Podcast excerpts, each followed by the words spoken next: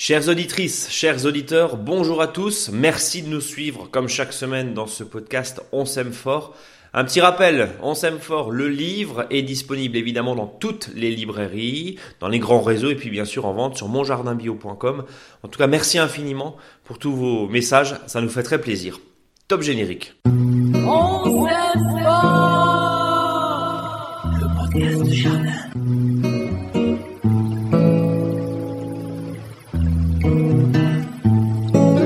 Nous sommes le vendredi 1er mars. Bonjour à toutes et bonjour à tous. Ravi de vous retrouver. Ravi évidemment aussi de retrouver le fidèle Eric. Bonjour Eric. Salut Brice. Comment ça va? Bah, il fait vraiment très très beau. Pour une fois, il pleut pas en Alsace. Tu continues de bourgeonner Ouais, tout, ouais, c'est. Il y a vraiment une gros, très grosse avance. Euh, enfin, là, c'est pas arrêtable, hein, je veux dire, même le coup de froid. Euh, ça pousse, ça pousse, ça pousse. Euh, enfin, je veux dire, là, euh, c'est comme si on était euh, fin, presque fin mars de, pour certains trucs. Tu estimes, toi, combien d'avance, Eric oh, Au moins 15 jours, 3 semaines. 3 semaines, ok. 15 ouais. jours, 3 semaines, ok. Mmh. Bah, et là, il faut, bah, dès qu'il y a le petit fruit, il faut plus, faut plus de gel du tout maintenant. Ça, c'est la, la phase sensible, Eric, ça va être jusqu'à quand? Ah bah là c'est sensible, bah après il y a les pommiers qui vont arriver tardivement ouais. et les poiriers donc. Euh, donc là plus euh, rien du tout idéalement. Ah bah là y a plus, là on est tous dans la sensibilité là. Les ouais. pruniers mirobolants sont en fleurs en Alsace. Euh, donc là, euh... on n'a plus droit au gel, même si on nous annonce. Ah bah non, là par exemple sur les pruniers mirobolants qui font des prunes sauvages et compagnie, que moi j'aime bien, bah là s'il y a un coup de gel c'est foutu quoi. Ok, bon donc euh, Il y a non... pas beaucoup là les abeilles sont un peu de sortie mais sans plus, c'est pas. Ah bah moi j'ai l'abricoté puis hein, plein plein d'abeilles et de bourdons. Hein. Ouais, ouais, Hallucinant. Bon, voilà, en même temps, ils ont que ça, ils ont que ça à butiner. Ouais, ouais, oui, exactement. Ouais. Pour l'instant. Bien. Eric, euh, bon, globalement, on va continuer à tenir. Oui, voilà. Après, conseils, voilà, là, on, on peut, là, on est vraiment très, très, très, très parti, quoi. Hein.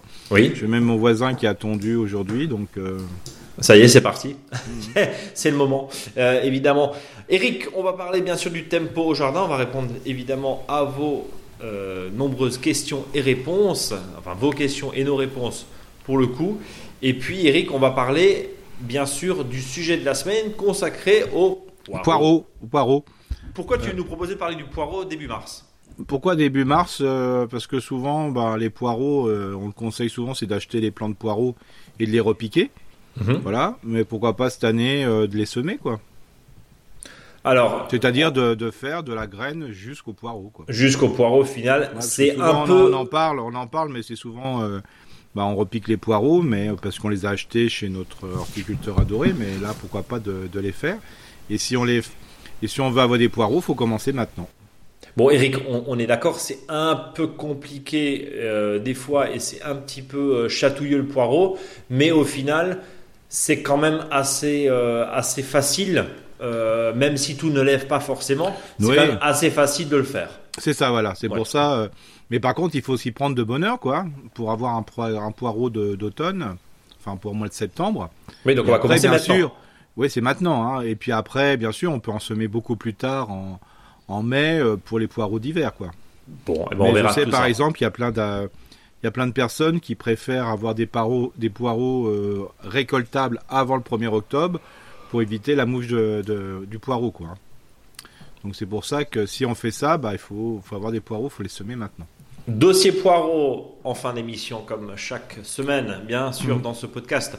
On s'aime fort. Auparavant, un petit tour du côté du tempo au jardin. Nous sommes, on va le rappeler, en lune descendante, encore favorable pour les plantations, la taille, voilà. la fertilisation, etc. Eric, c'est ça hein? On, Oui, on voilà, jusqu'au jusqu 4 mars, et puis voilà. à partir du 5 jusqu'au 8, euh, on est en lune ascendante, euh, c'est-à-dire qu'on sera plutôt dans les semis. Donc euh, ça tombe bien parce que euh, là on sera plein dans les tomates, on est plein dans, là on est vraiment une bonne période euh, au niveau de la lune parce que c'est début mars, donc c'est impeccable. Oui. Voilà. Alors on va le rappeler, hein, aubergines, poivrons, tomates au chaud, bien voilà. sûr. Voilà. Donc, là, n'oubliez pas les piments parce que je sais que aujourd'hui il y a quand même, on offre sur une véritable gamme de piments, hein, du plus doux au plus fort.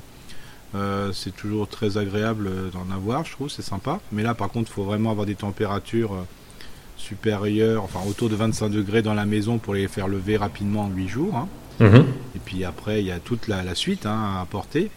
Et puis, euh, par contre, euh, en semis à partir euh, du, du, 5, du 5 mars, bah, il y a quand même des semis en pleine terre qu'on peut faire partout, dans tous les, tout en France, hein.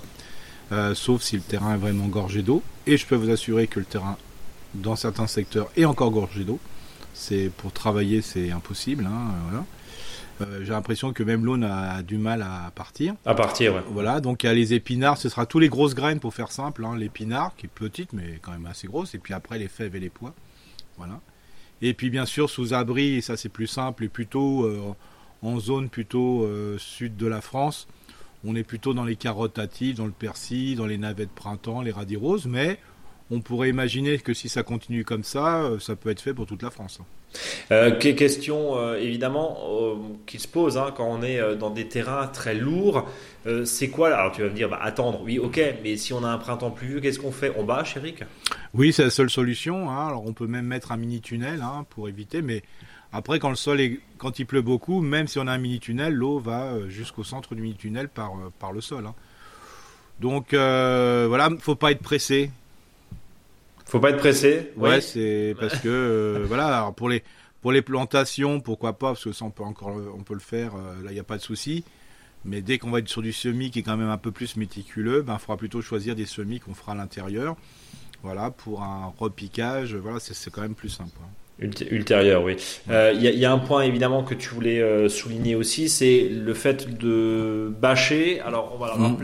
Euh, ça dépend bien sûr de la surface, hein. encore une fois, mhm. si on met un espèce de tunnel, mais ça peut aussi être contre-productif. C'est ce que tu disais il y a quelques semaines. Si je mets ma bâche, mais qu'au final, il y a un gros soleil euh, dessus, ça fait un espèce d'effet de serre. C'est pas comme ça que ça sèche. Non, non.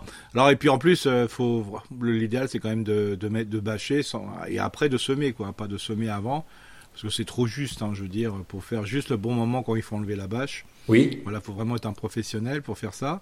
Et puis si vous mettez une bâche en sachant par exemple que vous avez un, euh, vous avez deux rangs, euh, par exemple, qui demandent à peu près 30 à 40 cm entre deux rangs, il bah, faut mettre quand même une bâche d'un mètre si on veut assécher le sol. Oui, c'est ça. Il ne faut pas simplement dérouler une petite banque qui correspond euh, à l'espace parce que on fera plein de dégâts à côté et compagnie, donc c'est vraiment compliqué. Quoi. Donc il n'y a aucun intérêt, bien sûr, à le faire euh, dans ce sens-là. Il faut que ça soit euh, logique. voilà, de toute façon, si on a un sol qui est, très humide et gorgé d'eau, euh, je veux dire, on peut pas semer, quoi. C'est pas possible, hein, à part vraiment des très grosses graines, mais les graines petites. C'est pour ça que je propose de mettre sous abri pour manger un petit peu de primeur avec des carottes grelots, par exemple, des choses comme ça. Mmh.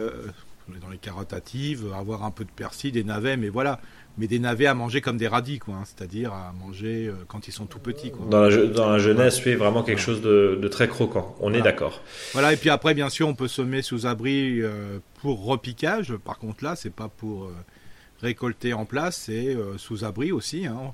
On peut faire une pépinière sous abri, hein, c'est-à-dire réserver une place sur le sol où on aura un sol qui est plus riche en matière organique pour qu'il soit très mou, très, je dirais, très onctueux euh, comme si on n'avait que du terreau pour faire simple de semis, mais bon, là on mélange avec de la terre, 50-50. Hein, mhm. Ou soit on peut prendre euh, aussi, euh, bah, bien sûr, en pépinière, mais pourquoi pas en godet, et pourquoi pas en plaque de semis, voire, je dirais, en terrine. Hein. Là, pareil. Alors bien sûr, en fonction du type de, de, légumes, on utilisera plutôt des fois la plaque de semis et les autres plutôt la terrine. Par exemple, la terrine pour les poireaux et plutôt les, les plaques de semis, je dirais, pour les laitues, quoi. On en parlera justement dans le dossier de la semaine consacré au poireau. Terrine, parce que c'est vrai que sur la plaque de semis, ça va être compliqué de faire du poireau. La graine est toute petite. On va en parler, bien sûr, euh, dans la euh, dernière partie de cette émission. Bien sûr, pour ceux qui le souhaitent, euh, bah, on peut commencer à voir mettre les choux. Mais c'est pour ça sera pour une récolte du mois de septembre. Hein. Oui, donc on anticipe vraiment. Mais euh, la température, parce que là, bien sûr, alors les nuits sont quand même assez fraîches dans la grande majorité du, du, pays. On considère que tout ce que tu nous dis là, les laitues, les, les choux, bah, si euh, les poireaux, je dirais, on peut le faire n'importe où, condition que ce soit vraiment sous abri, quoi. Ok, donc ça veut dire sous abri, ça veut dire derrière une vitre, on est d'accord Ouais, euh, enfin non, c'est derrière, dans, sous un tunnel par exemple. Oui, mais je veux dire, enfin vitre ou tunnel, c'est-à-dire sous, sous, abri. Quand on dit sous abri, c'est euh, refermé. si c'est une pépinière, si c'est un, voire même euh, éventuellement. Voilà, même un châssis des fois sous un tunnel. Sous un voilà, ok, oui, double double châssis. Voilà, c'est ça. Double protection selon là où vous êtes, en fonction euh, de l'orientation. Par contre, tout ce qui va être les légumes, aubergines, piments, poivrons, tomates, ça. Oui, ça c'est à l'intérieur. Oui. Ça c'est à l'intérieur. On est d'accord. Bien. Bien, bien, bien, bien, bien. Bien sûr, à côté de ça, ben, on peut, euh, voilà, euh, jusqu'à jusqu'au 4, on peut bah, planter, tailler, euh, voilà, tout ça c'est possible, hein, il n'y a pas de souci. Les petits fruits, par exemple, à la taille, sont déjà bien, les bourgeons sont complètement explosés. Hein, Donc attention, c'est fragile. C'est fragile, voilà. On, peut, tailler. Et puis pour ceux qui ont des doutes sur le, le fait qu'on puisse les bouturer, même si c'est, je dirais, en bourgeon un peu éclaté, on peut bouturer, quoi. La question des roses, oui, euh, il faut mettre des tiges, voilà, faut mettre des tiges de 30 cm au minimum, dans la moitié dans le sol, quoi. Donc on enterre de 30 cm sa bouture pour que ça prenne. Ouais, voilà. Eric, plantez-le dans des godets, hein, c'est plus facile. Les roses, tu n'en as pas parlé? Non, là faut attendre. La fois. Là, j'ai vrai. Alors peut-être je me trompe complètement, hein, euh, voilà, mais je, voilà, pas avant le 15 mars. Hein, enfin, ça pousse, hein. Terrible. Ça pousse beaucoup même. Ouais, alors c'est pour ça que dans le sud on peut se permettre. Voilà, un peu dans le nord on peut attendre un peu quoi. Bon, euh, patience nous dit euh, nous dit Eric. Euh, les hortensias, je les ai taillés moi, c'est vrai, parce que franchement les bourgeons sont complètement explosés. Mais bon voilà, c'est de toute façon s'ils gèlent, les bourgeons qu'on le taille maintenant ou après c'est oui, ça sera le même, même combat. on est on est d'accord. Voilà. Bien, avons-nous fait le tour de notre oui de notre agenda. Pardon. Voilà, on n'a pas, on a, on a, on pas, on n'a pas tout fait le tour parce qu'il y a encore plein de choses à dire, mais euh, en, je dirais globalement, enfin il y a plein de choses à faire, mais globalement, si on fait déjà ça, c'est déjà beaucoup, beaucoup, beaucoup, beaucoup. C'est déjà pas mal, sachant qu'on va le rappeler, on est tout début mars. mars, normalement, il y a encore des gelées, il y a encore du froid. Oui, c'est pour ça. C'est pour ça que dans le sud, on peut s'exciter un peu plus que dans le nord. Hein. Après, on rattrape nous, euh, voilà, et puis. Euh, puis après, la, situation, c'est le sol qui se réchauffe bien ou un sol qui est plutôt argileux. Quoi. Hmm. Celui qui a un sol qui est plutôt sableux, limoneux, bah, ça va plus facile au niveau du réchauffement et c'est plus facile pour gérer le jardin, même s'il y a trop de pluie. Mais celui qui est gorgé d'eau, c'est on fait rien du tout de bien. C'est clair, net et précis. Il faut attendre et c'est pas la peine de forcer. Et c'est tout le problème des euh, sols très argileux, c'est qu'on a un petit peu de retard. Hein. On part un peu mhm. avec un boulet au pied dans la saison quand on voit certains qui s'excitent déjà au, jardin. Alors semer. C'est pour ça que là où on peut repiquer, euh, je sais que c'est pas encore la saison, mais euh, de planter notamment des betteraves, c'est vrai que en semis, en plaques en plaque de semis, c'est finalement pas si idiot parce que bah, ça permet quand même d'appréhender si on a un printemps très humide, c'est quand même assez pratique parce que euh, ça c'est plus simple à planter, une motte est plus simple à planter qu'une graine mm. si tant est qu'elle soit euh, grosse comme mm. une graine de comme une graine de betterave. Ouais, voilà. Par contre, euh, surtout que les que les auditeurs et les auditrices ne se fassent pas avoir à acheter déjà les pieds de tomates qui sont en vente. Voilà, avec des tomates vertes dessus. dessus voilà, que même des fois des gros choux qui sont déjà présents. Il faut vraiment être dans le sud et être tranquille ou sur euh, voilà un secteur qui gèle pas. Hein. Bien sûr, on récolte, c'est la pleine période des choux-fleurs en ce moment, mais tout le monde n'est pas dans cette situation. Où, euh, voilà, il faut. Il faut le rappeler. Alors, on va passer bien sûr à vos questions. Vous qui nous écoutez et qui, vous, qui voulez pardon, suivre cette, mm. euh, cet agenda, vous le retrouvez bien sûr sur notre blog, le blog monjardinbio.com, rubrique blog. Vous avez mm. tout l'agenda et puis vous recevez bien sûr vos questions euh, et vos, les actions pardon, à faire. Euh, Là, les auditeurs et les auditrices, ils nous ont mis des, des par, par newsletter. on va passer à vos questions. qui, non, pas des questions, à des romans des romans, voilà, des, des, des romans et des, des, romans, des photos, des explications, des questions, beaucoup de questions. On va essayer de d'être euh, quand même synthétique pour en traiter le, plus possible.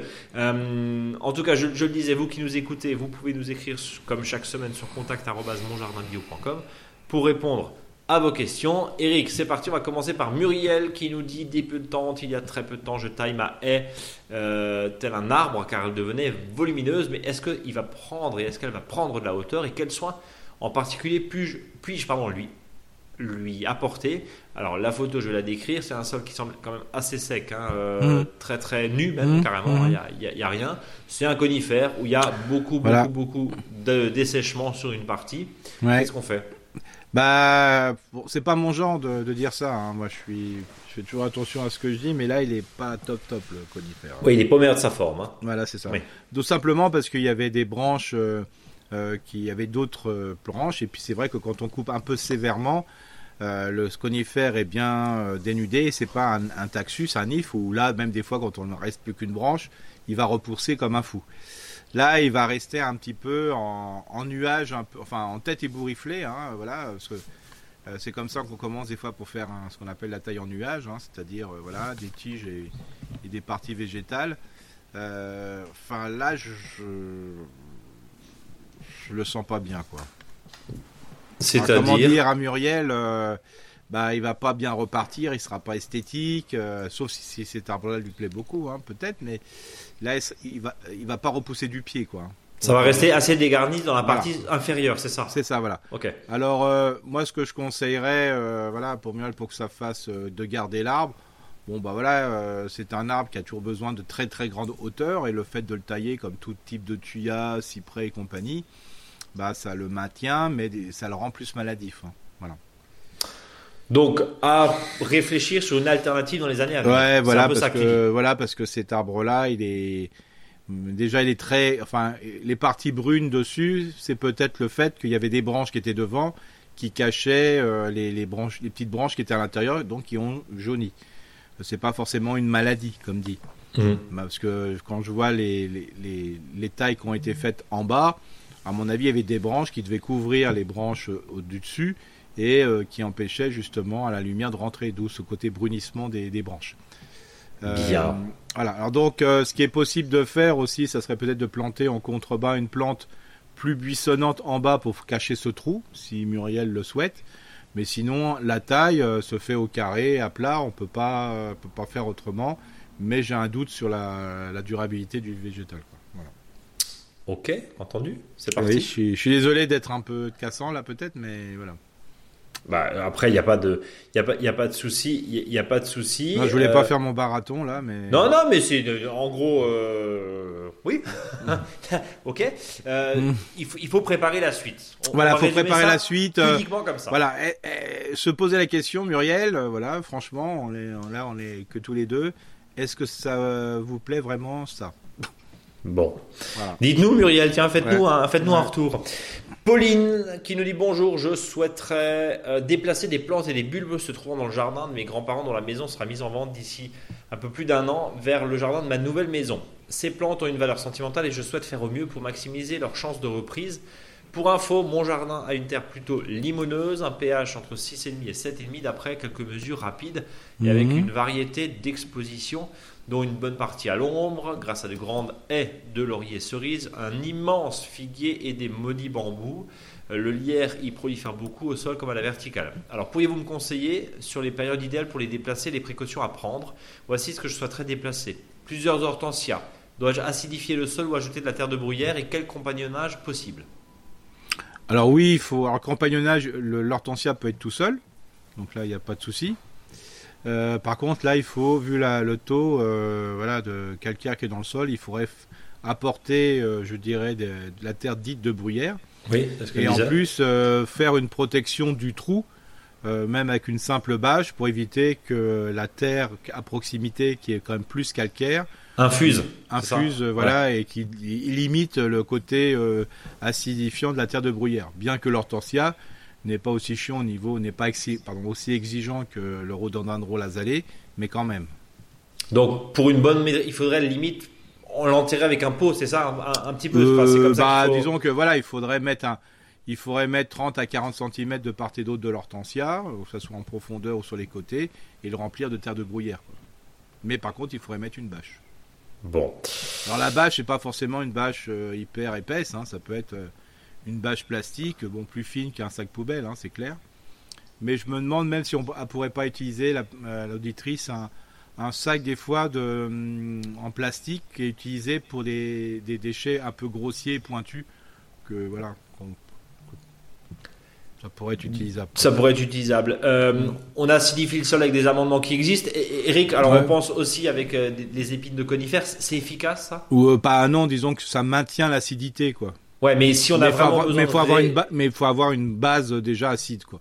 Oui, donc ce qui n'est pas le cas, hein, on va le rappeler chez, Pauline, puisqu'on est entre 6,5 et 7,5 et le neutre c'est 7. Hmm. Euh, une multitude de bulbes, personnages, narcisses, tulipes, puis-je les transplanter lorsqu'ils sont en fleurs? Non. Non c'est plus facile à repérer, pourtant nous dit Pauline, mais. Oui, mais voilà. Alors, le, bien sûr, on me fait souvent cette remarque.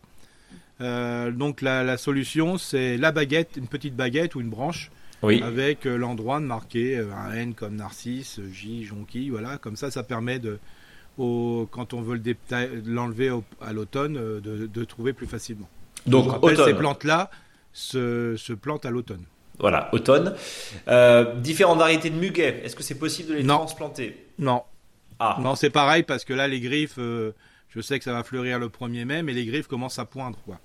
Alors, s'il y a vraiment du muguet, il faut vraiment faire des, des beaux carrés et puis de les prendre par en dessous pour pouvoir les replanter. Quoi. Ouais, c'est un peu la maison de la soupe au chou, quoi. C'est ça. On, voilà, on prend un énorme. Ouais, ok. Exact. Parce que là, euh, on peut faire des dégâts dans les griffes. Alors je sais que les griffes sont pas encore importantes, mais euh, si ça continue comme ça, euh, début avril, il y aura déjà les, griffes de muguet, quoi. Hein. donc ça va vite. Hein. Donc rendez-vous à l'automne aussi. Oui. Quand tu dis automne, Eric, c'est quoi? Parce que bon, on n'a plus d'automne. Septembre. Hein. Septembre, déjà septembre. Septembre, octobre, c'est bon. Il y a pas. Ok. Euh, des petits fruits, donc framboisier, groseillier, cassissier, ronces, c'est possible de les déplacer en oui. entier ou est-ce qu'il vaut mieux faire des boutures Voilà, alors si c'est vraiment un vieux pied, euh, comme dit, euh, je profiterai de là de la taille de ces pieds et de récupérer les branches les plus beiges, les plus claires, qui sont le bois de 2023 et de les bouturer. La personne, l'auditrice gagnera son temps. Ok, bah voilà, merci beaucoup pour vos réponses et votre super podcast signé Pauline. Pauline, en gros, à part euh, du repérage, j'allais dire. Ouais, parce que. Euh, il n'y a pas grand chose à faire là. Bah alors pour les bulbes, ça serait trop tard de toute façon. Mais pour le reste, on est tellement en période, je dirais, tellement avancé par rapport à un avancement déjà, que c'est plus possible. Quoi. Bon. Donc attendre l'automne. Bien, bien, bien, bien. Voilà, Pauline, en tout cas, rendez-vous à l'automne. Euh, Eric, je vais, on va passer du côté d'Anne-Sophie qui nous dit, qui nous a envoyé un long mail. Après de nombreuses heures d'écoute, c'est à mon tour de poser une question. J'ai une maison de 6500 mètres carrés hein, de terrain au cœur du pays d'Auge, terrain argileux, nombreux pommiers. 5000 m2 sont dédiés aux grands fruitiers, la diversité, à des SH, du compost, des brebis qui tournent la prairie.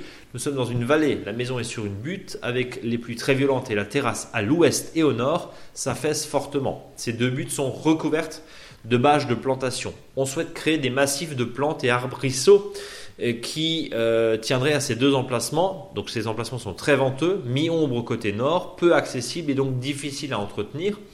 Nous voulons des plantes qui, avec leurs racines, pourront contribuer à retenir la terre. Donc là, on est vraiment dans un, talus, hein, on l'a bien compris, euh, qui est en plus euh, très exposé au vent. Pour le côté ouest, euh, je pensais prendre un pack tout fait de type couvre-sol en y ajoutant du flox et du gypsophile, du gypsophile pardon. Qu'en pensez-vous? Bah, c'est en principe, si c'est des bacs, enfin quand je pense à quand je pense au pack, c'est souvent un assortiment de plantes euh, qui est, prévu pour ça. ça. et on salue notre confrère qui nous a envoyé. Oui, voilà, non, mais bien sûr, en principe, c'est sur de bons conseils. Hein. Enfin, je l'espère. euh, la... Ah, il y a le kit massif, elle, nous, a donné la liste. Euh, c'est ça. Euh, ouais. Ouais, ça, c'est bien. Ouais, Donc euh, trois, trois spirées japonaises, trois plantes de lavande. Alors moi, c'est c'est marrant de, que la que l'auditrice parle de gypsocyphe, parce que moi, c'est une plante que j'adore.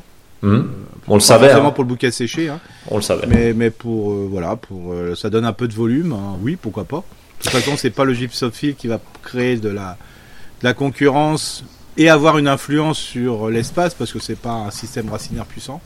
Les flocs, c'est joli aussi, donc ouais, pourquoi pas, ouais, ça me paraît cohérent. D'accord. Est-ce que il faut, faut, se dire aussi une chose, c'est que euh, quand on achète des fois des packs, euh, il faut se faire aussi confiance. Il euh, faut faire confiance au professionnel qui va dire est-ce que c'est une plante couvre-sol, est-ce que c'est de l'arbustif, du sous-arbrisseau? Bon, ça c'est son job. Mais vous, faites-vous confiance aussi. Moi, je dis souvent, on a une bonne. L'intuition, c'est ça? une, belle une bonne intuition, point, point supplémentaire, hein. faut-il faire une plantation sur bâche ou la retirer et pailler, qui est forcément plus esthétique? Moi, je mettrais pas de bâche. Hein. Ok, parce que justement, euh, Anne-Sophie nous dit nous avons peur qu'en enlevant la bâche, la butte s'affaisse encore plus avec l'eau. Voici quelques photos, donc nous avons envoyé effectivement des photos. Hein. Que mettriez-vous comme composition au nord, sachant que même au nord c'est très lumineux et il y a des lauriers teints et des cognaciers du Japon? Bon bah, alors, la alors déjà hein, pour parler de sur la bâche, moi je travaillerais plutôt sur un déchet en surface un peu fin, mhm. voilà, qui tiendrait, qui tient mieux que le grossier, comme globalement. Hein, ça c'est voilà. Et au niveau de la, composition, je suppose que la personne parlait de plantes. C'est ça. Ouais. Euh, donc euh, par rapport à ça, moi je prendrais les mêmes. Hein. Euh, globalement euh, dans le même type parce que euh, tout simplement s'il dit qu'il y a un peu quand même un peu d'ensoleillement il n'y a pas de souci quoi. Mais, mais quand même Anne-Sophie nous parle de, donc, de ce fameux lot hein, arbuste fleuri composé de spirées japonaises de plants de lavande de plants de mm. deux de sacs gracilis qui se couvrent de feuilles blanches parfumées dès le printemps. Mm.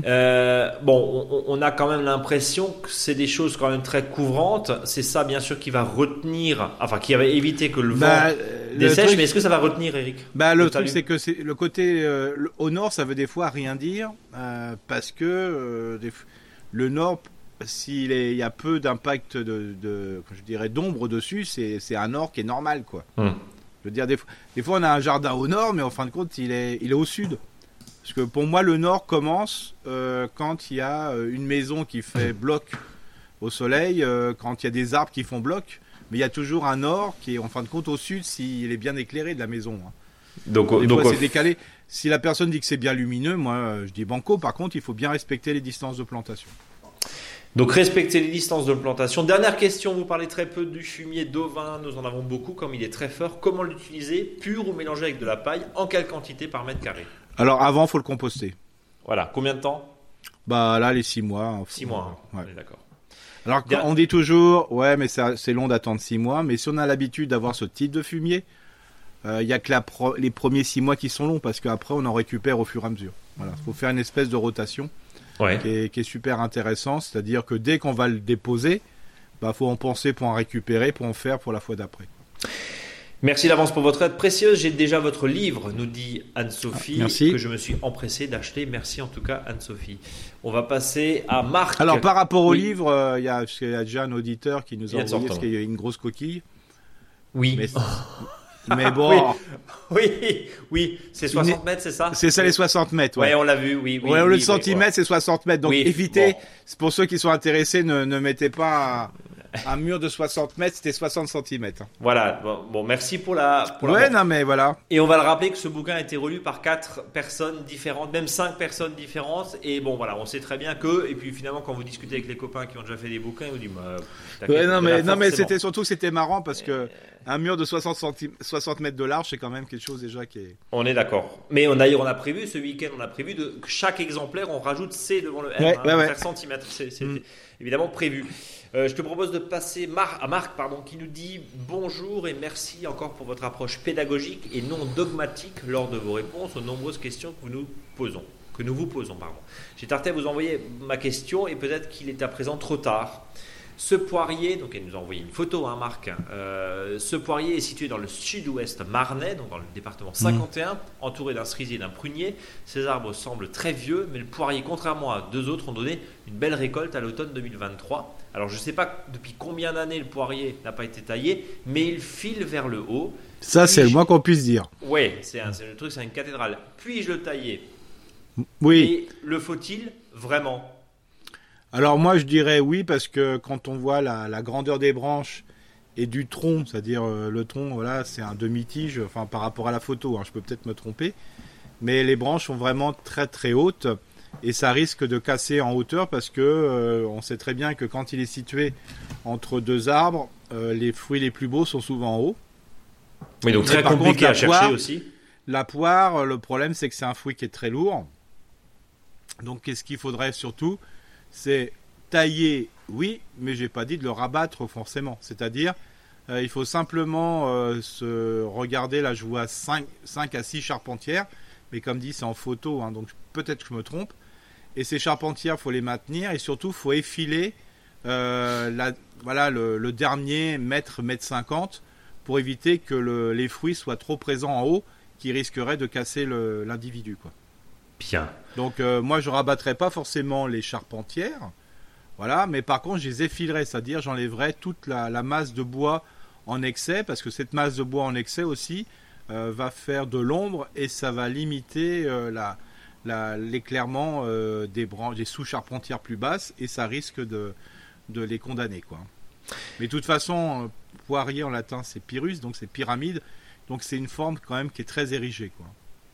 Donc Entendu. surtout ce qu'il faut qu'il fasse, l'auditeur fasse attention, c'est que dès qu'il a un rameau à fruits, euh, n'oubliez pas que sur le rameau, sur le poirier, euh, il y a trois types de bourgeons. Les tout petits, mais les vraiment les extra fins, c'est des bourgeons uniquement à bois. Les très très très gros, euh, là, qui sont vraiment très joufflus, c'est le bourgeon à fleurs. Et puis l'intermédiaire, surtout ceux qui sont piquants, on appelle ça des dards. C'est-à-dire que le, gros bourgeon va fleurir en 2024 et le dard ne fleurira pas en 2024, mais il va faire une espèce de de, feuilles. Il y a plein de petites feuilles qui vont en rosette qui vont se mettre autour de ce bourgeon.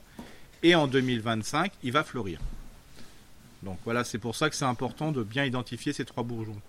Voilà, en tout cas, Marc, pour euh, vos réponses et merci en tout cas pour votre euh, suivi et, ouais, mais l'espace a l'air sympa, l'espace a l'air sympa. Hein. Oui, c'est ce qu'on Un sol de bonne qualité, je, trouve, euh, voilà, une, qu'on appelle ça. Quand je dis bonne qualité, parce que je trouve que le couvert végétal au sol est pas mal. Bon, bah, Marc a tout, a, tout d'un bon, bon environnement. Ouais. On va passer à Alex qui nous dit bonjour à vous. C'est Alex de Bretagne qui vous avait envoyé en septembre une question comment et pour savoir comment protéger les fruits, donc les cerises, les myrtilles, les prunes, les oiseaux, guêpes et autres écureuils. Alors vous m'aviez alors demandé de vous envoyer une photo pour constater l'environnement. Voici donc deux photos de mes cerisiers. Comme vous pouvez le voir, je suis en campagne, pas en lotissement, et un petit bois attenant qui attire chauves-souris, mésanges, pigeons, écureuils peut-être un peu trop justement. Ah voilà, hein, je vous avais demandé votre avis sur l'idée de mettre des filets ou des sachets tissés pour éviter toute intrusion. Alors, bah. j'en profite, comme vous voyez les photos des cerisiers, la taille vous semble-t-il, vous semble-t-elle même correcte? Oui, c'est pas trop mal. Alors surtout euh, celui qui est près d'un compostier. Euh, celui-ci, euh, voilà. Alors j'effilerai un peu plus les branches, tout simplement en extrémité. Je crois que c'est un carré potager, Eric, mais. Ah, pardon, je. ouais, il y a des feuilles dessus, c'est confusant, on est d'accord. Ouais, c'est pour ça, c'était voilà, c'est. J'ai mon œil droit qui est moins fonctionnel Alex. Que, le, gauche, que l'œil gauche. Non, non. Voilà, donc euh, voilà, surtout de pas le rabattre en hauteur, hein, c'est ça qui est important. Par contre, défiler les branches de manière de renforcer les sous-charpentières à la, à la base de ce cerisier. Et pour celui qui est plein champ, entre guillemets, euh, j'enlèverai tous les petits rameaux qui poussent en dessous des branches des charpentières principales. Et pareil, sur les branches charpentières que je vois, j'effilerai les branches euh, qui sont en hauteur pour en garder qu'une. Là, j'en vois, par exemple, sur celle que je vois, il y en a cinq. Il faut en garder qu'une de manière à favoriser le démarrage pour en bas. Voilà, tout simplement, pour que l'appel de sève soit pas qu'en haut, mais en bas. Et comme ça, mais peut-être que je me trompe, euh, je vois déjà des bouquets de mai euh, qui vont fleurir, euh, voilà, incessamment sous peu, enfin incessamment, au printemps, et il y aura sûrement des fruits. Qu'est-ce que tu appelles effiler, Eric Effiler, c'est-à-dire que le principe, c'est qu'on doit identifier les charpentières, c'est-à-dire la branche qui est droite, qui supporte les sous-charpentières, et donc du, du tronc jusqu'au, on regarde la charpentière bien en face, jusqu'au bourgeon terminal, euh, c'est-à-dire le bourgeon le plus éloigné de cette charpentière, voilà, je dois pouvoir le repérer. Et en sommet, souvent les 40, 50, 60 cm à la fin, il y a euh, les bourgeons de l'année d'avant ont donné des pousses qui tournent autour. Quoi. Et donc ça concurrence euh, l'axe principal, donc c'est de supprimer au moins les branches les plus droites de manière qu'il n'y ait qu'une seule pointe. Par ailleurs, un petit message à Eric en cas de panne d'inspiration sur les sujets et dossiers de la semaine. Vivement un dossier sur les plantations nourricières, potagers, petits fruits fruitiers qui arrivent à produire à l'ombre ou plutôt à mi-ombre. Ouais. Puisqu'on a dit, c'est combien d'heures minimum, Eric? 6 à 8 heures, voilà, pour la pluie. Alors bien sûr, il y, a des, il y a des fruits qui supportent mieux, hein, des, un peu moins de un peu moins de soleil, mais les fruits traditionnels, c'est plus compliqué. Par contre, on n'a pas répondu à l'auditeur sur la côté euh, pression euh, de la faune sauvage. Bon, oui. Euh, entre l'écureuil, les mésanges et compagnie, pardon, je me suis pris un écureuil. tout va, tout va bien. Après, peut-être que j'aurais à craindre, c'est plutôt un, chevreuil, enfin une biche qui pourrait peut-être grignoter les troncs. Oui, parce que la chauve-souris, peut-être que pas grave, dans mon côté, s'il y a une pression comme ça, je mettrais quatre piquets et un grillage, bien que c'est chiant après pour entretenir dedans, mais pour éviter justement qu'il y, ait vraiment des, grignotages d'écorce faits par des, voilà, des grands mammifères. Attention, grignotage euh, de la part des, Mais bon, parce que toute cette faune est intéressante. Le cerisier est un peu sucré et ils aiment bien, quoi. Hmm. Oui, oui, parce qu'effectivement, enfin, le, c'est pas la mésange qui va venir manger ni la chauve-souris. Non, non, non, non, pas du tout. Là, c'est. On est d'accord. Mais l'environnement est sympa, hein, comme dit. Bah, euh, ça a l'air en tout cas. Euh, juste avant de terminer euh, et d'avoir un bon kenavo de, d'Alex, une autre idée de dossier à la mode, le potager perpétuel. Ouais. ouais, ok. je sais pas ce que t'en penses. Oui, non, c'est. Je vois l'ombre est perpétuelle. Hein, c'est une, une, bonne idée. On va se le noter. Bah, justement, là, j'ai, j'ai fait un test l'année dernière là, dans mes fraisiers, dans ma plate-bande de fraisiers que, que je reconstitue. J'ai balancé euh, plein d'ail euh, que je voilà du d'un voilà d'un Ukrainien qui m'avait donné à une époque là euh, une ail qui fait beaucoup de voilà de bulbi en fleurs. J'en ai balancé partout parce que l'ail et, et le, le, fraisier ça s'entend bien quoi. Et donc cet ail devient complètement perpétuel, hein, c'est-à-dire je le prends, voilà. Et tu recoupes à chaque fois, quoi. Voilà, c'est vraiment, voilà, ça peut être des choses intéressantes et ça m'évite de racheter de l'ail qui pousse jamais comme je le souhaite. Euh, voilà. Euh, en fin de compte, des fois, quand on a trouvé un bon équilibre avec une autre plante, euh, enfin avec son ail, c'est bien. Il faut être bien avec son ail. Ouais, toujours, surtout au lit. Bruce, Bruce, continue avec Bruce, non pas Brice, mais Bruce de Lausanne. Bonjour, je vous avais écrit il y a plusieurs mois pour des conseils de lancement et l'organisation d'un premier potager. Et vous m'aviez répondu directement dans le podcast et je vous en remercie vivement. Alors afin de pouvoir patienter et faire un premier travail au jardin, j'ai taillé toute la parcelle avec du lin fin. J'ai paillé, pardon. N'importe quoi. J'ai paillé toute la parcelle avec du lin fin en 2023. Si je n'avais pas encore tout intégré, je pensais qu'il se décomposerait avec les mois en fournissant un bon apport au sol en plus d'une protection thermique. Cependant, je vois qu'il est peut-être nécessaire de l'enlever avant de semer, mais les avis divergent beaucoup sur Internet. Alors bon, c'est vrai que le lin, selon l'épaisseur, ça tient quand même. Hein. c'est ça. voilà, c'est pas Mais hein. là, bon, ça va. Hein. Quand je vois, euh, c'est, bien. Hein. Puis, ouais. Je vois le plan que. Et puis on plante pas encore. Euh, que Bruce nous a fourni. Euh, oui, il y a du Moi, niveau. Je dis que le Suisse est laborieux. Ah bah écoute, voilà. en parallèle, alors première question, pardon. Et donc la suivante, mhm. est-ce indispensable de dépailler? Et si c'est pas le cas, est-ce possible comme solution d'intégrer le paillage à la terre à l'aide d'une grelinette Alors, euh, moi, là, alors, pour deux, réponses. Euh, pour tout ce qui est plantation, je gratouillerai à la griffe et je planterai dedans. Voilà. Tout donc ça tu ouvres, tu ouvres là où tu veux, bien sûr. Voilà, voilà, voilà. Je gratte peut-être un petit coup pour un petit peu décompacter. Je, parce que d'ici, je vois pas par rapport à la photo l'épaisseur de paillage, mais voilà, je gratouille et je plante plus profondément, par exemple, mon chou, euh, voilà, après mon céleri et compagnie. J'aime bien quand tu m'appelles mon chou. Ouais, je peux, je peux même encore faire mieux, mais ça, ça, rentre, dans l'intime. Euh, ensuite, euh, pour le semis, bah, il faut simplement déshabiller son sol sur la, sur, voilà, sur la largeur à peu près d'une serfouette, voire un peu plus, hein, d'une binette, et puis c'est bon, quoi. Donc la question, Par contre, il faut le déshabiller avant le semis.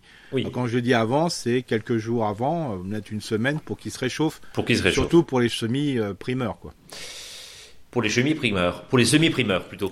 Euh, en parallèle, je pensais et j'ai passé du temps à planifier l'organisation de ma nouvelle parcelle selon vos conseils de raisonner mmh. par espace, mais j'ai vite découvert qu'il y avait tout aussi euh, toute une séance, pardon, une science pardon, du compagnonnage, y compris au sein d'un même espace. Tomate, courgette semblent à éloigner selon de nombreux avis. Étant donné qu'il s'agit de ma première expérience et selon les goûts des enfants, on a décidé de faire l'impasse sur l'espace gros volume et de se concentrer sur soupe de courge euh, et euh, légumes du soleil et potés. Alors les avis étant déjà super voire contradictoires selon les sources. Et ça, franchement, c'est hallucinant parce que, alors c'est bien d'avoir plein de diversité, mais des fois c'est vraiment compliqué de se trouver. Hein, on est d'accord. alors, il faut pas se prendre la tête là-dessus, hein, sur l'histoire des associations ou compagnonnage. Il hein. faut savoir que mieux vaut, par exemple, je prends un compagnonnage qui marche très bien, enfin d'après les écrits, c'est, euh, je veux dire, poireau et puis euh, carotte. Oui. Et je dis toujours mon exemple, si le poireau et la carotte sont mis dans de mauvaises conditions, c'est pas parce qu'ils sont l'une à côté de l'autre que ça fonctionne. Donc déjà la priorité c'est euh, que le, la carotte et le poireau trouvent un sol qui leur correspond. Voilà. Après ça se débrouille quoi. Et ensuite on passe à l'étape effectivement de faire de l'association. Voilà, mais comme dit, souvent les associations, il n'y a, y a, y a, pas une association, il y en a une, ça va être, par exemple, que si je reprends carotte quand je prends carotte, je dirais par carotte et puis poireau, c'est souvent par rapport à l'odeur de l'un qui va gêner euh, les attaques d'un prédateur sur l'autre. Voilà. Hmm. Mais euh, si je reprends la mouche de la carotte ou la mouche du poireau, s'il y a une forte pression l'année précédente, c'est pas parce qu'on va mettre l'un ou l'autre que ça va empêcher l'insecte d'y aller. C'est pour ça souvent la personne qui commence un potager, elle a intérêt à faire certaines associations par rapport aux odeurs, tout simplement parce que euh, ça va être comme il y a une pression faible de l'insecte, ça va marcher. Mais quand il y a une forte pression, ça marche pas. Quoi. Euh, les habits d'hiver euh, sont voire contradictoires selon les sources, hein, mais je garde une certitude concernant le fenouil, les concombres et les courgettes, amenant à ma deuxième question. Mais qui se prennent pas la tête parce que combien de, franchement, voilà, c'est de dire ça va être la cerise sur le gâteau. Mais commençons par voir le gâteau. Bon, ça c'est ça c'est une bonne chose aussi pour pas se prendre la tête. Euh, confirmez-vous que le fenouil prioritairement, euh, confirmez-vous pardon que le fenouil prioritairement, mais aussi concombre et courgettes doivent être isolés un maximum des autres espèces? Et si oui, pensez-vous que ma disposition soit suffisante, notamment pour les fenouils Alors, vous n'avez pas le plan, hein, vous qui nous écoutez évidemment, mais en gros, j'essaie de décrire. Euh, là, l'idée c'est est-ce que concombre et courgettes doivent être isolés au maximum des autres espèces? Moi, je dirais non. Oui. C'est pas nécessaire. La seule, la seule euh, précaution qu'il faut prendre, c'est lui laisser beaucoup de place. Voilà, parce que ça court. Alors bah, justement, parce que le, même si c'est une courgette qui est pas coureuse, la courgette n'est pas coureuse globalement. elle, est, large, oui. Voilà, mais à un moment, elle se barre, quoi. Hein. donc euh, c'est souvent ça, parce que avec les grosses feuilles qui va lui faire, euh, des fois on dit qu'il faut les planter tous les 60 à 1 mètre. Moi, je dis plutôt 1 mètre, 1 mètre 20, parce que mais en, là, en, entre les plants, mais aussi en, largeur parce que ça prend tellement de feuilles que ça fait euh, voilà de l'ombre et les feuilles tombent sur le sur le reste donc euh, voilà. Mais sinon euh, quand je vois la proposition qu'a fait voilà c'est vraiment bien quoi. C'est vrai que il est très ratatouille avec beaucoup de tomates beaucoup voilà que ce soit des roses de Berne des cerises des poivrons ainsi de suite. Il a bien pensé à mettre des plantes je veux dire type lavande et basilic euh, qui va permettre de mettre un bazar olfactif euh, pour éviter une, voilà, une invasion d'insectes. C'est super. Euh, voilà, le, voilà, penser aux capucines, voilà, les carottes poireaux, ça c'est super. Concombre, que je conseillerais plutôt de le mettre en hauteur, comme ça ça permet de gagner de la place et de faire un peu d'ombre justement sur les carottes et les poireaux, donc c'est bien. En fonction de l'orientation que voilà. n'a pas, je crois, c'est comme dit le, la, la la, courgette, des fois, elle est mise à, proximité euh, du, jardin à soupe de courge pour simplement faire de la place. C'est-à-dire que ça permet de, penser quant à soupe de courge avec les courgettes, mais aussi euh, tout ce qui va être un peu euh, coureur, comme la butternut, le potimarron. Le fait de mettre des courgettes dans ce coin-là permet de dire bah tiens on a déjà prévu de la place et pas de les resserrer trop rikiki des mmh. fois avec d'autres légumes parce que ça manque de place. Euh, alors, à première vue, et même en ayant éliminé l'espace gros volume, j'ai l'impression que ça paraît assez chargé, ce qui m'amène à une question concernant les accès sans, abîmer le terrain. Est-ce que c'est nécessaire de prévoir des allées supplémentaires en croix au sein des espaces pour pouvoir marcher et accéder aux plantations? Et sinon, est-ce que détourner l'utilisation de patins aérateurs de gazon pour un, potager pourrait être utile? Alors après, la notion, alors bien sûr, le chemin, enfin, le sentier principal, on appelle un chemin. Voilà, qui fait à peu près un mètre, hein, ce qu'on voit sur son schéma. Et puis après, entre les, plantes de légumes, euh, on appelle des, des, sentiers qui correspondent à une longueur d'un pied. Voilà, pour faire simple. Mais il y en a qui ne font pas du tout de sentier, c'est-à-dire qui marchent un peu partout. Euh, voilà, euh, ça marche très très bien aussi. mais son idée de patin aérateur, c'est pas c'est pas couillon quand c'est quand c'est très enfin quand c'est très mouillé, c'est pas idiot. Non non complètement. Hein, voilà, alors il y en a qui, qui jouent avec les planches hein, aussi. C'est-à-dire qu'ils se balagent avec les planches et puis après, hop, ils mettent une planche à côté de l'autre. Hein. C'est très très bien, ça évite de tasser le sol. Hein. Donc voilà, vous avez tout bon, Bruce. Ouais, bien entendu, s'il y a une erreur d'association, on oublie, bah, on, oui, non, mais il faut, hein, il faut, que, surtout que Bruce se prenne pas la tête. Par exemple, il y a une association qui marche pas du tout, euh, je tout le monde, c'est de mettre pommes de terre et courges. Oui. Mais quand on voit des fois, quand euh, les gens ils mettent euh, beaucoup de fumier, euh, beaucoup de compost et des courges qui poussent coureuses dans les pommes de terre, ça marche. donc, Et comme dit, la cerise sur le gâteau, il faut déjà avoir le gâteau. Il faut déjà avoir le gâteau. Donc bonne chance pour la première ouais. expérience. En tout cas, c'est très intéressant et moi je trouve que justement ça c'est un, exemple parce que ça on aime bien jouer là-dessus aussi de que Bruce nous envoie après bah, au mois de septembre 2024, octobre, j'espère qu'il va y penser parce que nous on n'y pensera pas. Euh, bah, de dire bah voilà quel est son, bah, son retour sur cette euh, association, voilà. Euh, donc pour voir ça marche ou pas, cette organisation pour voir voilà quels sont les points forts et surtout les points qu'il souhaite remettre pour l'année prochaine. Quoi.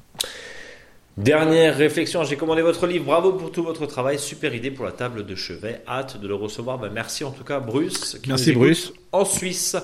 et, il a mis et Bruce a mis de la, la tomate rose de Berne. Et Bruce a mis de la tomate rose de Berne, effectivement. Mais je suis pas sûr que ça soit ce Berne, euh, le même Berne. Mais bon. Bien. Eric, on va, passer à Virginie qui nous dit salut. Ah pardon, excusez-moi, je, croyais qu'il fallait passer au poireau. C'est pour ça que je, ah je me lançais dans le poireau. pardon, excuse-moi. Détendez-vous, monsieur, détendez-vous. Salut les super jardiniers, nous dit Virginie. J'ai une haie de saule plessée, plantée il y a deux ans. Jusque-là, le sol était paillé tout autour, mais cette année, j'aurais aimé planter à son pied des menthes, des trèfles, histoire de faire un couvert végétal vivant qui bénéficierait aux pollinisateurs. Ma question est donc la suivante. Pensez-vous que les plantes, les menthes et les trèfles vont entrer en concurrence pour l'eau avec mes saules Sachant que je suis dans le sud-ouest, nos étés sont torrides et évidemment le but n'est pas d'arroser ma haie tout l'été. Merci pour votre aide. Ben, j'en sais rien parce que euh, je sais pas vraiment Enfin, qu'est-ce qu'on entend par un sol qui est sec et compagnie Alors, c'est sûr que le sol plessé, euh, c'est très beau les premières années. Après, euh, ça a soif. Ça a soif, hein, parce que c'est quand même un sol. Hein, voilà. Alors, bien sûr, les premières années, il faut les installer.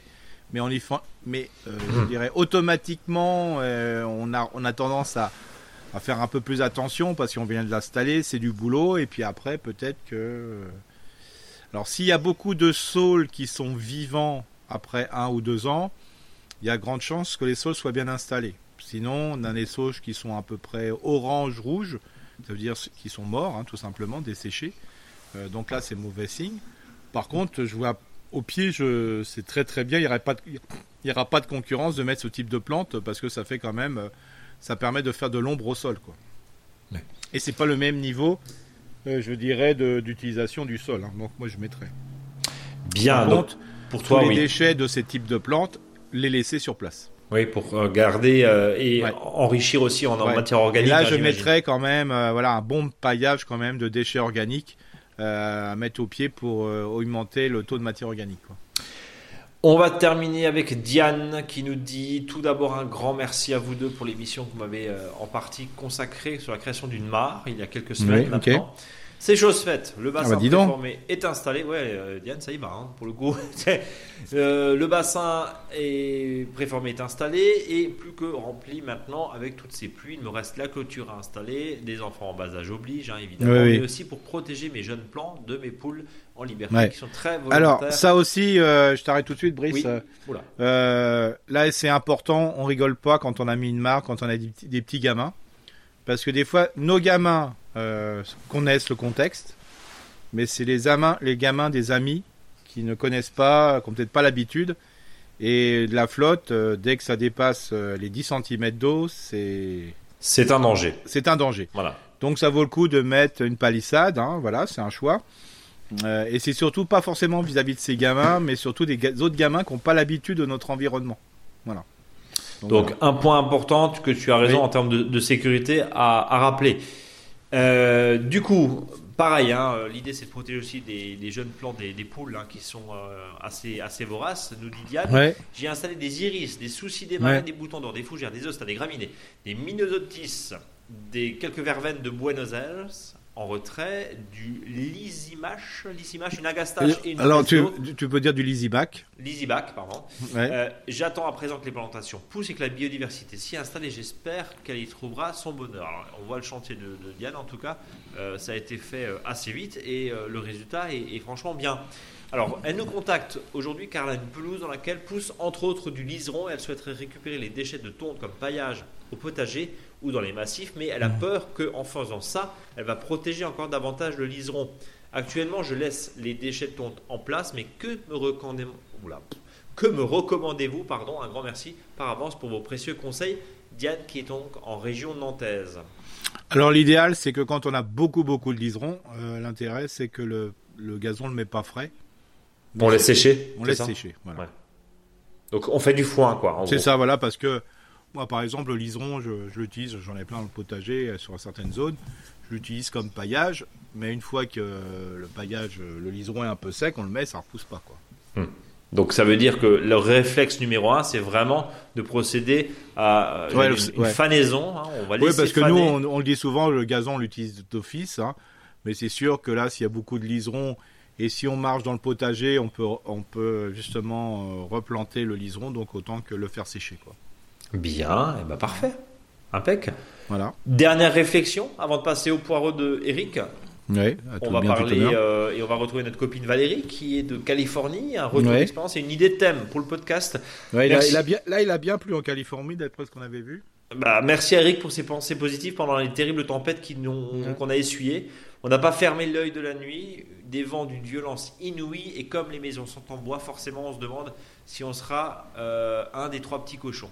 Un retour rapide d'expérience, tout à fait d'accord avec Eric sur la germination spontanée, c'est merveilleux. J'ai un carré de deux pieds par deux pieds où rien ne pousse. J'ai un jour planté du persil avec difficulté, mais maintenant il se, recèle tout seul à l'automne, tous les ans. Les limaces le laissent tranquille, j'ai du persil pendant trois mois jusqu'à la grosse chaleur en mai. J'en congèle une bonne partie et rien d'autre ne réussit à pousser à cet endroit. Alors une idée pour le podcast, comment garder ces outils à l'âme bien affûtés quand on est jardinier amateur? Quand, comment et à quelle fréquence. Ça, c'est aussi un point à se noter mhm. euh, sur, les, euh, sur les sujets. Merci infiniment pour vos podcasts éclairants et le lien social que vous tissez. Signé Valérie et qui nous dit que, que euh, en, tout cas, qui est une fidèle auditrice de Californie. Merci Valérie. Ben, merci Valérie. Et comment garder ces outils à l'âme bien affûtée? Je ne sais pas si tu as un conseil là à chaud, Eric, sur sur le pourquoi du comment et comment faire Bah déjà, faut les affûter, euh, je dirais presque tous les deux trois fois. Ouais. Voilà. Donc. Euh, et, derrière, éventuellement, enfin, est-ce qu'il y a des conseils particuliers? Est-ce qu'au final, c'est très basique et c'est une pierre à affûter? Ouais, c'est une pierre affûtée. Voilà, faut prendre la fleur affûtée, la plus, euh, la plus simple au monde. Ok. alors, je sais qu'il y en a qui me montrent toujours des outils, des machines à affûter. D'accord. Mais moi, je comprends jamais rien quand on me le donne. Il faut déjà m'expliquer dix fois. Donc, euh, donc le plus simple, la pierre à affûter, on mouille ou pas la pierre? Alors moi, je, alors moi, je mouille, mais je crache dessus, moi. Donc. Euh. D'accord. Parce que là, l'idéal de, alors c'est vrai que c'est pas très propre, mais cracher, ça permet d'avoir quelque chose qui est un peu visqueux et ça tient mieux sur la. voilà. Non mais vous qui nous écoutez, euh, vous êtes, il est samedi matin, il est 7h30, vous nous écoutez au petit déjeuner, bon appétit. Voilà, mais il y a des, aussi des, ce qu'on appelle des pierres à huile, hein, donc on met de l'huile, quoi. Bon, et les pires Mais, mais après, t'en fous, moi, j'en fous partout. Alors, c'est pour ça que je préfère cracher sur l'outil. Bon. bon, voilà. Allez, vous êtes sur euh, Bon Appétit FM. Euh, merci Eric pour ces conseils. Vous qui nous écoutez, contact@monjardinbio.com pour des conseils et des réponses euh, qui sont des fois bien plus propres que ce que tu viens de nous dire. Mais c'est vrai que tout le monde le fait. Enfin, quand tu es dans les vignes, tu as un sécateur. ouais, tout le monde se retourne. Quand il y a des gens qui se retournent, c'est pour cracher sur son truc. On est d'accord. Eric, on va passer au dossier de la semaine consacré au poireau. Ah ouais, alors donc le poireau, c'est super intéressant parce que si déjà un euh, je trouve qu'il y a de plus en plus de gens qui mangent des poireaux. Euh, je sais pas, c'est un légume qui est quand même très apprécié. Euh, et heureusement qu'il existe la quiche aux poireaux pour avoir des poireaux. Hein. C'est aussi, ça me fait toujours rire parce que le nombre de quiches aux poireaux que j'ai mangé dans ma vie. ça, a l'air d'être très traumatisant pour toi, visiblement. Ah non, non, non mais j'aime bien ah parce que. Non, mais moi, c'est vraiment un légume. Et puis d'un seul coup, quiche aux poireaux, c'est quand même le truc qu'on fait facilement. Donc, donc, si on veut avoir des poireaux déjà qui à repiquer, donc faut pas oublier que le poireau à repiquer doit être gros à peu près comme un crayon. Donc c'est quand même euh, important. Euh, si on veut avoir des poireaux au mois de septembre, il faut, enfin des poireaux d'été pour faire simple, hein, il faudrait il faut déjà les semer. Alors comment on fait? Euh, Alors on prend une terrine. Alors pourquoi une terrine? Alors une terrine c'est pas pour faire du pâté, c'est tout simplement parce que c'est plus haut. Je dirais presque une jardinière c'est pas mal parce que le le poireau a quand même un système racinaire qui est très plongeant, qui est très long. Donc il faut au moins une terrine qui soit bien supérieure à 10-12 cm.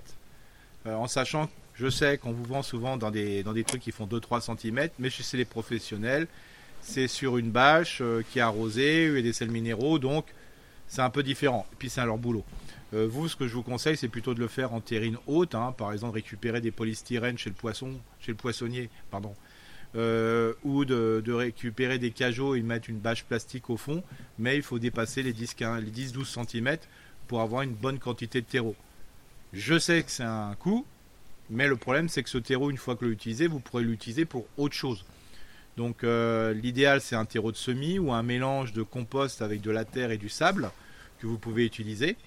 Alors comment vous faites? Vous mettez euh, voilà euh, votre, votre terreau jusqu'à peu près 1 cm du bord de votre terrine et ensuite vous tapotez avec une planche. Alors ça c'est important.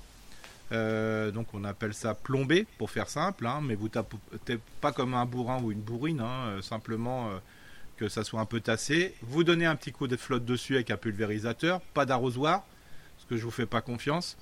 Euh, plutôt avec un pulvérisateur, donc comme ça c'est beaucoup plus fin, c'est un peu d'humidité, et c'est là que vous allez placer vos graines. Il faut un semoir, alors un semoir ça peut être fait, vous pouvez le faire vous-même. Euh, voilà, on donne souvent des, modèles de semoirs en papier, mais des fois d'acheter un petit semoir, euh, voilà, ça coûte pas cher et ça peut servir pour plein, de graines. Hein. Et à peu près, il faut mettre euh, une graine tous les 1 cm, hein, voilà, pour éviter que quand ça va grossir, on se rend pas compte, mais ça prend beaucoup de place, hein, le, poivre. Donc voilà. Donc le but du jeu, c'est que vous mettez les graines, voilà, et ensuite vous remettez un peu de, terreau dessus, hein, ou du compost, et l'idéal, c'est de pouvoir le tamiser. Comme ça, vous avez encore du terreau encore plus fin, et que ça va être vraiment euh, favorable pour la, levée de la graine. Et après, vous reprenez votre petit assaut, euh, votre petite planche, et vous tapotez dessus pour de nouveau plomber. Voilà. Toujours pareil, on ne bourrine pas. Alors l'intérêt d'utiliser après le pulvérisateur et d'avoir plombé avant, de semis, avant le semis, c'est que la graine, quand vous allez l'arroser, elle ne va pas s'enfoncer de trop. Voilà. La question qu'on doit retenir là sur ce que tu nous dis, sur le, c'est plomber Enfin, d'abord, tamiser, avoir de la terre très fine, ensuite plomber et ensuite arroser délicatement parce que, encore une fois, les graines sont vraiment microscopiques. Voilà. Hein, Alors après, aussi l'intérêt, c'est que si vous, vous, avez une terrine, ayez une terrine euh, qui est un peu solide. Parce que des fois, on peut récupérer des terrines en plastique, euh, voilà, euh, de, qu'on a récupéré pour l'alimentation. Et quand vous la reprenez avec le poids de la terre, ça se délite de tous les côtés, ça fait des crevasses et ça casse. Ça m'est déjà arrivé. Non, mais c'est pour ça. Si je vous dis, c'est pas pour euh, voilà, c'est parce que c'est du vécu. Donc tout ça, euh, c'est bien la récupération, mais là, ayez quelque chose de solide qui est capable de supporter la terre. D'où l'intérêt de certains jardiniers et jardinières le font dans deux anciennes jardinières. On en trouve plein les déchetteries. Euh, surveiller les gens, bien sûr, on n'a pas le droit de récupérer dans la déchetterie, mais quand il y a là en ce moment les gens qui vident un peu leur font un peu de nettoyage, hop, ils vident leur, leur Là, c'est vraiment super. Hein l'utilisation des vieilles jardinières. Voilà. Donc ça, c'est une bonne chose. Ensuite que vous avez ça, bah, vous placez donc vos poireaux, euh, je dirais, à l'abri sous un tunnel, euh, voilà, dans votre serre, ou voire même dans un châssis qui est dans la serre. Voilà. S'il faut à peu près entre 12 et 13 degrés, donc s'il fait pas assez chaud, commencez un peu à la maison, mais vraiment à la lumière, parce que euh, après le poireau risque de filer. Donc euh, une fois que vous avez fait ça, ben, vous attendez tout doucement et puis quand euh, la, le poireau commence à être gros comme un, petit crayon à papier, c'est le moment de, le repiquer. Toi, la terrine, une fois que tu as fait dans la, dans la terrine, tu laisses la terrine et tu attends justement que ça pousse jusqu'à voilà. Euh, un, comment dire, un crayon, la taille d'un crayon ou Ouais, un petit crayon. Un petit crayon, mais dans la terrine ou est-ce que tu reprends ta terrine et tu Non, alors ça c'est pour les poireaux qu'on voit, on va avoir rapidement. Par contre, euh, quand on va semer les autres poireaux pour les poireaux vraiment d'automne et d'hiver, on va plutôt le faire en pépinière. Voilà, et on le mettra directement au sol, je dirais en plein, enfin je dirais sans, sans tunnel ni rien. en, pleine terre, quoi. En pleine terre, et là, euh, là, c'est quand même plus facile et plus, plus gérable, quoi. Alors il y a l'autre point aussi qui peut se faire, mais ça c'est pour la, la, production plus tardive, c'est euh, de faire un sillon, voilà, avec une serfouette. Hein. Serfouette, je vous rappelle, c'est l'outil qui a aussi euh, voilà une pointe. De le faire et de mettre une graine tous les 500, 2 à 3 cm, on gagne de du temps comme ça quand on a le semoir. Et après, euh, vous mettez un petit peu de terreau euh, dessus, et puis après vous plombez avec le dessus du râteau. Et comme ça, vous avez un poireau qui démarre directement, sans repiquage. Et après, s'il y en a qui est trop serré, vous en enlevez, vous en remettez dans les trous, et ainsi de suite. On va rappeler quand même que le poireau, bah, le miam, euh, par définition, c'est de l'azote. Ouais. ouais, il faut lui donner quand même un peu à manger. C'est pour ça qu'il faut un terrain à la fois qui soit bien aéré, parce qu'il n'aime pas l'excès d'eau, je veux dire, stagnante. Hein. donc c'est pour ça qu'il faut bien préparer son sol. Euh, bien sûr, vous avez bien compris que quand on le fait dans une terrine, euh, le, sol de terreau est quand même favorable. Hein. il est, mmh. voilà, il est grumeleux, il est aéré, tout ce qu'on veut. Mais si on le met directement en pleine terre, euh, quand vous allez le faire le semis en pleine terre, il faut quand même gratouiller bien le sol et le mélanger avec du terreau, voilà, ou du compost, pour que ça soit un sol qui soit un peu honteux, quoi. Et pareil, si vous le semez en pleine terre directement, je vous invite à mettre un peu de terreau dedans parce qu'il faut quand même donner à manger. Voilà, et puis une fois que le poireau commence à bien lever, vous pouvez le pailler sans problème. Donc là-dessus, en général, les attaques de limaces, il n'y a pas de sujet. Hein. En tout cas, quand il est repiqué, ouais, voilà. les limaces qui vont pas. Mais par euh, contre, il y a le campagnol et les chances comme ça qui peuvent vous les tirer par en dessous. Ouais. Parce que quand on met des poireaux en ligne, bah souvent ils se tapent la ligne, quoi. Voilà. Oui. Donc euh, là, si vous êtes effectivement, euh, allez, sous la menace de, de campagnol, il faut peut-être faire attention ou peut-être le déplacer mm. euh, pour éviter de se faire euh, dévorer en fait toute sa plantation. On, va rappeler juste les, temps, Eric, de plantation. Donc les semis, c'est maintenant? Oui, voilà. Donc après, euh, alors c'est toujours très compliqué de savoir quand est-ce qu'on va le repiquer parce que voilà, chez le professionnel, ça va très très vite parce qu'il le met dans les meilleures conditions. Nous, le conseil qu'on peut donner, c'est simplement de vous dire, voilà, vous avez un poireau à peu près de la taille d'un crayon, voilà, tout simplement.